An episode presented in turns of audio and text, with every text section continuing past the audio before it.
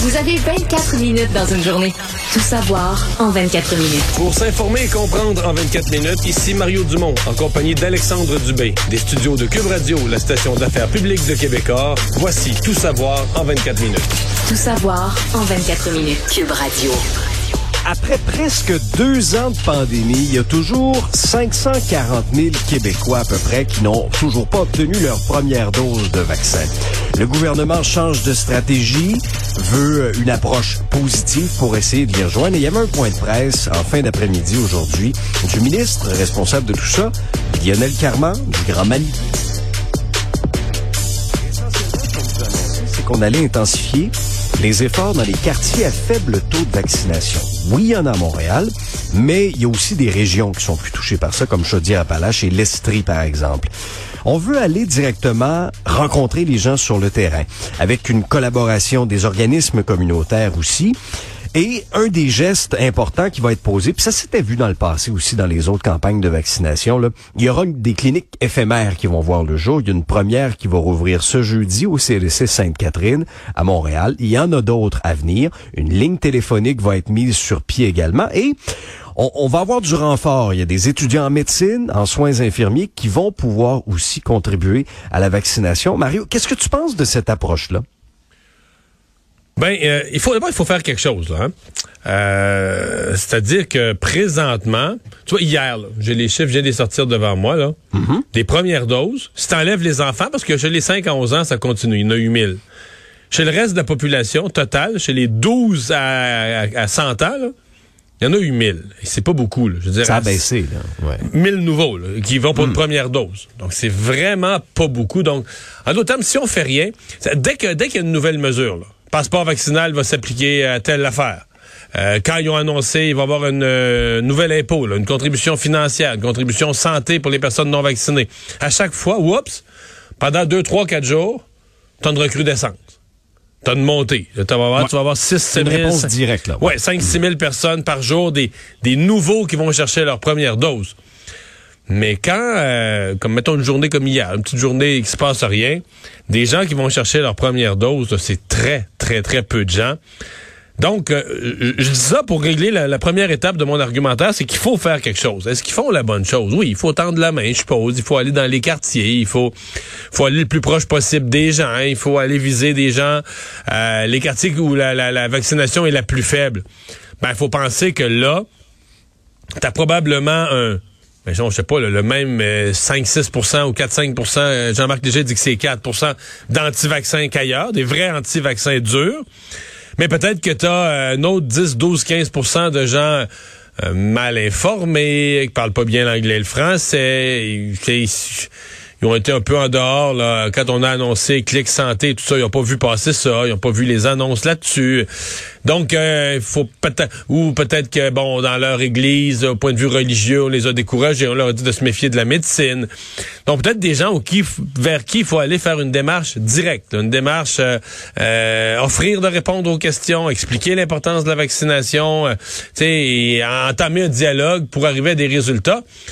On peut pas s'illusionner, là.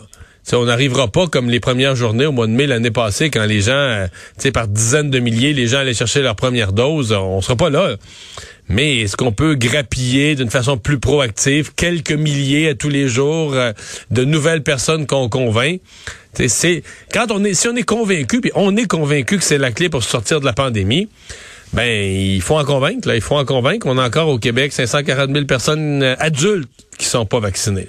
Ouais. Donc, il y a cette approche-là, une approche plus positive, un peu plus douce, euh, de main tendue. Et euh, il y a l'autre côté du spectre.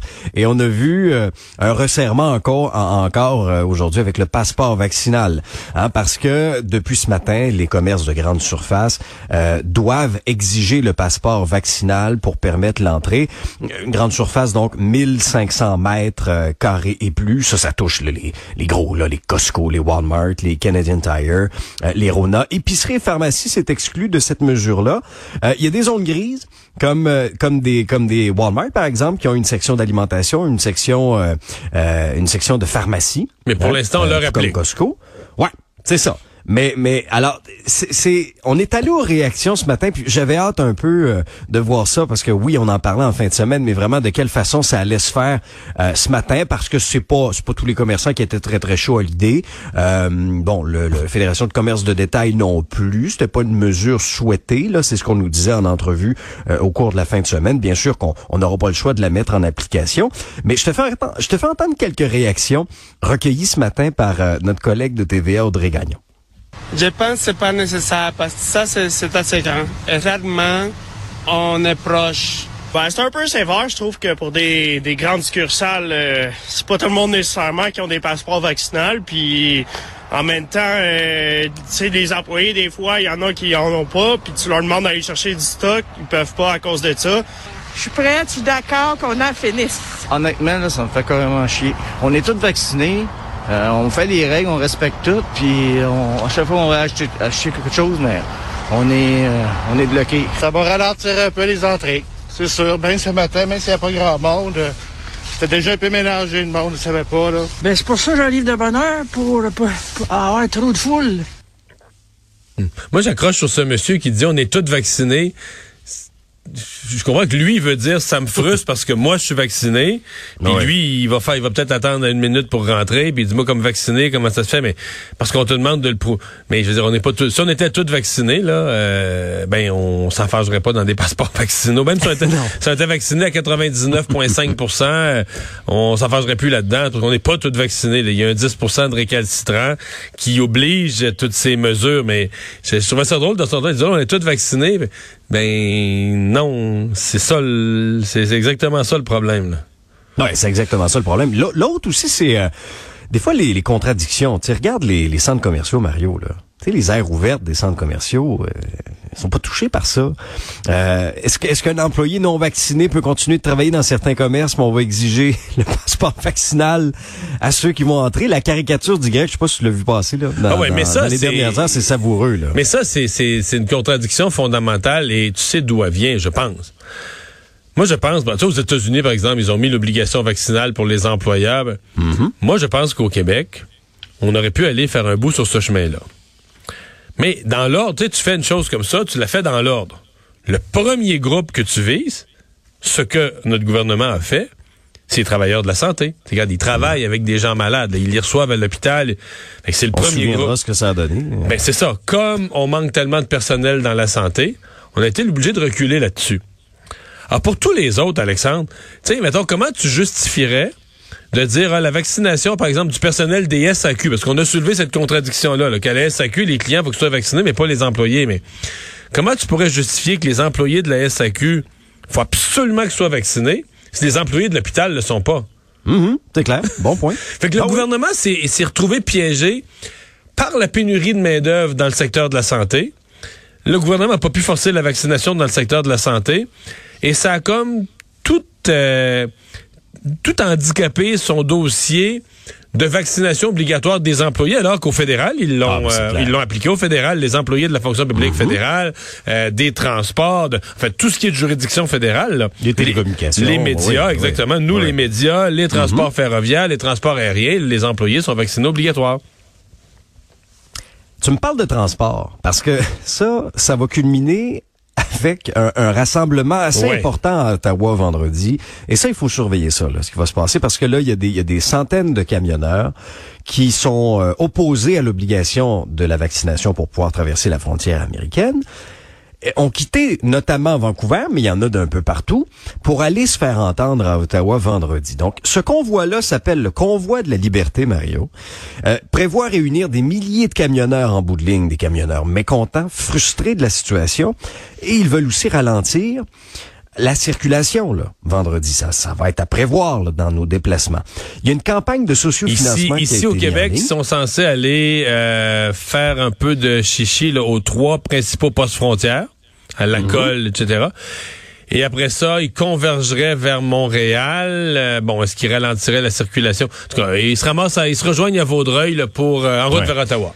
Ouais, et, ils sont soutenus quand même là, euh, notamment là via une campagne de sociofinancement qui a permis d'amasser à peu près 3 millions pour financer le convoi, pour pour couvrir les coûts de carburant, les coûts d'hébergement, etc., etc. Donc, selon selon l'industrie du camionnage, et le gouvernement, à peu près de 10 à 15 des camionneurs sont pas adéquatement vaccinés et peuvent plus faire ces fameux voyages euh, transfrontaliers-là parce que depuis le 15 janvier dernier, les camionneurs qui traversent la frontière pour se rendre aux États-Unis doivent être vaccinés et cette obligation vaccinale-là, c'est aussi imposé par le gouvernement canadien. D'ailleurs, Justin Trudeau a été questionné là-dessus un peu plus tôt. Aujourd'hui, je te fais entendre sa réponse. Presque 90% des camionneurs au Canada sont vaccinés. On sait que la meilleure façon de continuer d'empêcher les interruptions dans nos euh, chaînes d'approvisionnement, c'est justement que tout le monde se fasse vacciner. Ouais, mais tu comprends que c'est un dossier où les deux gouvernements, qui ont été en contradiction quand même, à plusieurs reprises depuis le début de la pandémie, les, les règles sont pas les mêmes à la frontière, c'est pas Mhm. réciproque d'un bord à l'autre. À un moment donné, les Américains pouvaient venir, nous autres, on pouvait pas y aller pendant quelques semaines. Là, t'as quelque chose où ils se sont entendus, t'as une réciprocité, il faut être vacciné pour traverser la frontière dans les deux sens. Ah, il faudrait, euh, la manifestation des camionneurs, il faudrait que le gouvernement Trudeau et l'administration Biden reculent en même temps. J'en doute. Sincèrement, Ouais, là. c'est pas fait. J'en doute fort. là. Donc, euh, mais bon, est-ce qu'ils peuvent faire une grosse manifestation? Est-ce qu'ils peuvent devenir le symbole d'une colère plus large? Peut-être auprès d'une certaine clientèle là, qui est choquée des mesures. Par contre, s'ils bloquent du monde ces ponts, ralentissent la circulation, à mon avis, le recrutement de nouveaux, euh, de nouveaux adhérents, de nouveaux adeptes euh, va se faire lentement. Là. Euh, il reste plus de, de- dans l'opinion publique euh, de, de choquer des gens.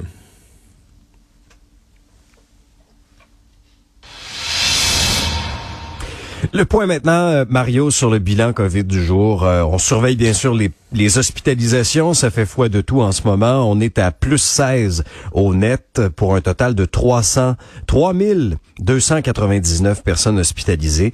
263 personnes sont aux soins intensifs. Ça, c'est une diminution de 10 quand même. Et on a rapporté malheureusement euh, 52 décès. Alors, c'est dans ce contexte-là, c'est en évoluant, euh, en, évaluant plutôt euh, cette tendance excuse-moi Mario, c'est mes petits restants de, COVID du, début de l'année, que le gouvernement va, prendre ultimement la décision d'assouplir ou non les mesures sanitaires. En fin de semaine, dans le journal, on, avait le, scénario des deux dates envisagées pour la réouverture des, des salles à manger des restaurants. Euh, entre autres, euh, bon, 31 janvier, première date qui avait été annoncée. Ça coïnciderait aussi avec la reprise des activités sportives pour les jeunes. Et le 8 février. Le 8 février, pour avoir parlé aussi en fin de semaine à Salut Bonjour à des gens de, de l'industrie de la restauration, c'est peut-être la date qui Ouais. serait la plus avantageuse Oui, pour ce oui, qui est des oui. subventions. Là, Oui, oui. Parce Alors- que du 1er au 7, tu aurais 7 jours consécutifs dans le mois de, 7 jours consécutifs dans le mois de février qui seraient considérés comme une fermeture. Mm-hmm. Donc euh, le mois de février serait admissible pour les subventions au loyer, etc. du fédéral pour différentes formes d'aide gouvernementale. Et euh, je pense que dans l'état des finances des restaurants, euh, ils prendraient cette aide-là. là. De toute façon, Ben en oui. ouvrant le 8, euh, tu tu t'accroches le Super Bowl, t'accroches la Saint-Valentin, c'est ça. Et je pense que ils prendraient la semaine du 1er au 7, comme on dit, pour rappeler le personnel, remplir les frigidaires, euh, tout préparer, euh, et euh, serait demeurerait admissible à l'aide gouvernementale. Moi, ça me paraît le scénario. Là. Si tu me le demandes, ça me paraît le scénario. Euh, Est-ce qu'on pourrait commencer plus tôt le sport chez les jeunes? Ça, peut-être. Mais j'ai l'impression que les chiffres, après, à l'heure où on se parle au gouvernement, là, depuis 16 heures, ils ont déjà les chiffres qu'on va connaître, nous, demain matin. Oui. Euh, faut que ça baisse, les hospitalisations. Là. Personne n'a dû aimer qu'aujourd'hui, ça baisse plus, là, que ça augmente de 16. Parce qu'on Non, c'est ça. on espérait être sur une courbe où à tous les jours, ça descend. là. Ouais, on était quand même bien parti, une tendance qui était encourageante. Et dans la presse ce matin, ben il y avait aussi certaines informations là qui commencent à se préciser, entre autres, qui pourrait se trouver à une même table au restaurant. Ben deux bulles familiales pourraient le faire. On pourrait recevoir aussi une autre bulle familiale, par exemple, à la maison. Et les lieux de culte pourraient aussi ouvrir à la fin du mois de janvier. Par contre, il n'y a pas de date qui circule en ce moment pour la réouverture des salles de spectacle, des bars et des cinémas. Alors ça aussi, c'est des milieux qui commencent à taper du pied, Mario. Oui, mais tous les milieux, euh, tous les milieux tapent du pied. euh, on les comprend, mais euh, faut faire attention là. Je pense pas que ça a le même. euh, Tu sais, mettons, je pense pas que dans l'opinion publique, qu'il y a le même sentiment d'urgence pour, euh, en tout respect, là, mais pour les spas ou même les cinémas, qu'il y avait pour le retour à l'école des enfants. Là. Non, non, mais il faut prioriser. Il y a une gradation. Oui. Donc, euh, euh, ce que, tu sais, ce qui est un peu tannant, bon, évidemment, tous les milieux veulent faire entendre leur voix, veulent pas être oubliés, euh, viennent tous en entrevue, puis nous disent tous la même phrase. Nous autres, là, dans notre domaine, dans les cinémas, là, il n'y a jamais eu aucune éclosion. Puis nous Zéro. autres, dans les spas, là, zéro. Nous autres, dans les spas, il n'y a jamais eu aucune éclosion. Zéro. Puis nous autres, dans les restaurants... Là, t'es comme, eh, bah, bah, bah. Et Là, avant Noël, on était à 30, 40. Maintenant, on les comptait plus, on était plus capable de les compter, mais selon les estimés, on était à 30, 40, 50 000 cas par jour. Euh, il y en avait à quelque part, là. c'est pas vrai que dans tous les milieux, on était à zéro, puis que le total de ça pour le Québec, euh, tu sais, euh, donnait un chiffre dans les dizaines de milliers. Il faut être franc, faut être transparent, là. Il y en a eu, la COVID a circulé, il fallait couper les contacts. Euh, Dites-nous que vous voulez reprendre. Je vous crois. Je, je comprends ce que c'est. C'est épouvantable quand t'opères une entreprise qu'on te force à fermer. là. Dites-nous que vous voulez reprendre, on comprend. Dites-nous que vous allez prendre toutes les mesures pour respecter, la- pour la prudence, protéger vos clients. Je vous crois aussi. C'est de façon très générale, c'est ce qui a été fait dans la très grande majorité des établissements. On l'a bien fait. Ben, même en le faisant bien au micron, là, et je pense qu'on a tous remarqué qu'il était contagieux, puis qu'il a joué des tours à bien du monde. Il a joué des tours à bien du monde, il a joué des tours à bien du monde qui, était convaincu de faire attention, puis de prendre des mesures qui jusqu'avait là, étaient suffisantes pour nous protéger, mais qui étaient plus suffisantes pour nous protéger d'Omicron. Là. Tout savoir en 24 minutes. Un deuxième point de presse important aujourd'hui, c'était celui du ministre de l'Éducation Jean-François Roberge et du ministre euh, Jean Boulet aujourd'hui, parce qu'on a beaucoup parlé de la pénurie de personnel dans le monde de l'éducation. On s'est fixé un objectif, recruter 8000 enseignants et autres professionnels d'ici les cinq prochaines années. Pour, pour y arriver, pour le faire, on met de l'avant essentiellement quatre mesures. Entre autres, des contrats à long terme accordés au personnel qui remplace pour leur garantir un peu des journées de travail tout au long de l'année. Pas seulement qu'un contrat d'une journée de temps en temps avec aucune prévisibilité, hein, le mot qui est tellement à la mode ces temps-ci. Euh, en vue aussi, deuxième point, de la rentrée de, de l'automne 2022, ben, Québec va demander au centre de services scolaires de tenir un peu plus tôt leur séance de recrutement pour indiquer tout de suite aux candidats ce serait quoi leur charge de travail, ce serait quoi leur poste. Actuellement, souvent, c'est- vraiment fait à la dernière minute. Là. Ils savent là, quelques vraiment peu de temps avant la rentrée. Ah, ça va être ça le cours que, que tu vas enseigner cette année. Euh, 22,6 millions vont être investis dans la formation, la francisation et la reconnaissance des qualifications des éducatrices en garderie et en milieu scolaire pour recruter davantage. Et un des points qui est un des plus importants, puis qui a quand même démontré des, des, des preuves, là, on juge souvent l'arbre à ses fruits, ça a permis de recruter environ 700 professeurs jusqu'à maintenant. C'est cette, ce fameux euh, incitatif financier accordé aux retraités, donc qui acceptent de sortir de leur retraite, de revenir dans le réseau euh, de l'enseignement, qui va devenir une mesure permanente. Là-dessus, le ministre Ouais. de l'Éducation, je te le fais entendre, Jean-François Robert. On avait déjà, euh, je dirais, amélioré les conditions d'emploi, amélioré le salaire des gens qui, euh, ayant fait carrière en éducation, décident de revenir à contrat ou comme suppléant. Eh bien, aujourd'hui, on vient pérenniser cette bonification-là. Les gens qui reviennent sont au sommet de l'échelle salariale. C'est beaucoup plus payant. Et en plus, c'est sans pénalité sur leur prestation de, de retraite. On avait attiré l'an passé, avec ces bonifications-là, plus de 700 retraités de plus. Et en pérennisant tout ça et en le faisant connaître, on a, espoir d'en avoir encore davantage. Ouais, c'est c'est c'est très bien là, tu sais, dans le sens que c'est euh, il faut faut faire des efforts dans tous les secteurs pour recruter de la main d'œuvre. Le problème, c'est qu'on s'adresse toujours aux mêmes jeunes. Là. Euh, on a fait des efforts dans le domaine de la santé, des bonifications, etc. Euh, on l'a fait dans le domaine des garderies. Les employeurs le font. Fait que le même jeune est sollicité tout à coup pour, dire on te veut partout, on te veut dans tous les secteurs. Euh, mais il n'y a pas, il a pas plus de jeunes qui entrent au cégep ou qui entrent à l'université.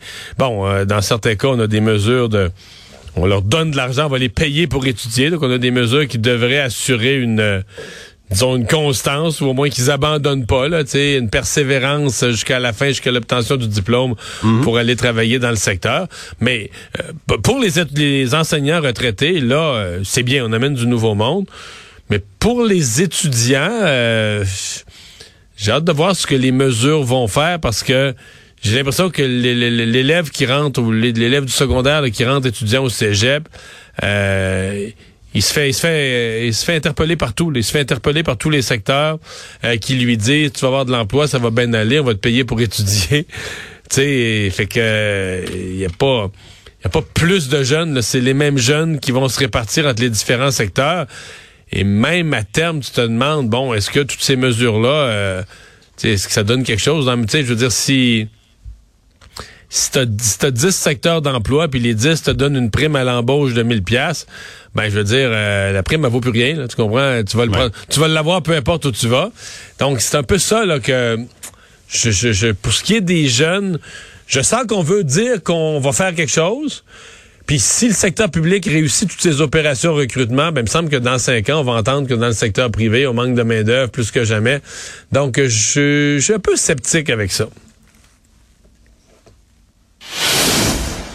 Deux petites nouvelles en terminant, Mario. La première, le major général Danny Fortin, qui était, souviens-toi, à la tête de la, de la, logistique de la campagne de vaccination au Canada jusqu'à ce qu'il soit remplacé de façon assez abrupte en mai 2021. Ben, il a plaidé non coupable aujourd'hui à l'accusation d'agression sexuelle qui a mené euh, à sa chute.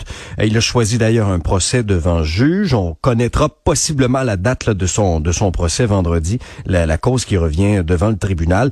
Euh, il a été lui accusé donc pour cette cette allégation d'agression sexuelle qui remonte à 1988, alors qu'il était étudiant au Collège militaire royal de Saint-Jean-sur-Richelieu. Il avait 19 ans, sa présumée victime euh, également. Donc ça, c'est ce qui est judiciarisé. Mais parallèlement à tout ça, Mario, il y a tout un bras de fer entre lui et Ottawa pour qu'il puisse réintégrer ses fonctions et son rang. Ouais, mais ouais, ouais, lui c'est ce qu'il souhaite, c'est ce qu'il veut. Euh, je vois cependant quand même assez difficilement comment ça pourrait se faire. Là. Dire, dans l'état actuel, d'abord dans l'état actuel de, de, de, l'opinion et des pratiques en matière de tout ce qui est harcèlement et autres. Mhm. Euh, en plus, dans l'état actuel des problèmes que vit l'armée canadienne en ces matières. Lui, bon, je pense que dans sa prétention, il y a le fait que c'est vraiment vieux. C'est un dossier qui remonte au Collège militaire royal de Saint-Jean alors qu'il avait même pas 20 ans. Mais malgré ça, euh, tant que son affaire. Je dis pas s'il est acquitté, là, c'est une toute autre affaire. Ouais. Mais s'il n'est pas acquitté, euh, hmm. je, je, suis sceptique à l'idée qu'il puisse euh, être, euh, être reconduit dans ses fonctions. Et, un mot en terminant sur sur ce qui se passe en Ukraine. On garde un œil là-dessus. Ça, quand même, ça bouge. Il y a les pays de l'OTAN qui ont placé des forces en état d'alerte, ont envoyé des navires de guerre, des avions de combat pour renforcer la défense sur place. Parallèlement à tout ça, ben, les États-Unis aussi ont ordonné l'évacuation des familles des diplomates américains en Ukraine. Ça a provoqué une réaction en, en en, chaîne également où la Grande-Bretagne a emboîté le pas. Et là, l'Union européenne voulait ultimement avoir aussi des explications sur ce geste-là. Est-ce que c'est un geste qui est, qui est précipité? Mais c'est à se demander, Mario, est-ce que, est-ce que, est-ce que ça va vraiment exploser là, comme situation? Ben, on est vraiment en état d'alerte. Là. Euh, je veux dire, euh, on a, euh, on prépare maintenant les Américains. la nouvelle d'aujourd'hui, c'est qu'il y a non seulement on a fait, on a demandé aux gens de l'ambassade, aux familles des gens de l'ambassade de quitter le pays, mais là on est maintenant à l'étape où on dit, ben des soldats. Euh, on déploie, là. Oui, oui, on déploie 8500 soldats. On a déjà fourni à l'Ukraine de l'équipement armé. Euh, il semble que les autres pays qui sont autour dans cette région-là envoient des forces aussi. Je veux dire, appelons les, nommons les choses. Quand tu sors tes, les les familles des ambassadeurs du pays, lorsque tu, tu, tu gères l'ambassade en mode protection de ton monde, lorsque tu envoies des armes, c'est que tu prépares la guerre. C'est ça le nom qu'il faut donner à ça. Euh, tu prépares la guerre et c'est vraiment ce qui se passe. le ton, sur une période de deux... Tu sais, il y a deux semaines, comme aujourd'hui, mm-hmm. c'était rencontre diplomatique entre les représentants américains et les représentants russes. Souviens-toi qu'à cette, à cette étape-là, on était quand même très optimiste. On dit il y a une autre rencontre semblable qui était le mercredi d'après, deux jours plus tard, et euh, à Bruxelles avec les représentants de l'OTAN. Et on pensait pouvoir euh, calmer les Russes, arriver à un terrain d'entente. Là, euh, en l'espace de deux semaines, on est passé d'un optimisme d'une solution diplomatique à ben carrément on prépare la guerre. Donc c'est pas Marc, on va quand même, soyons clair, on va quand même tenter les solutions diplomatiques jusqu'à la fin. Euh, la guerre a un prix élevé, puis on va essayer de l'éviter. Mais disons qu'on la prépare pas mal plus. Résumer l'actualité en 24 minutes, c'est mission accomplie.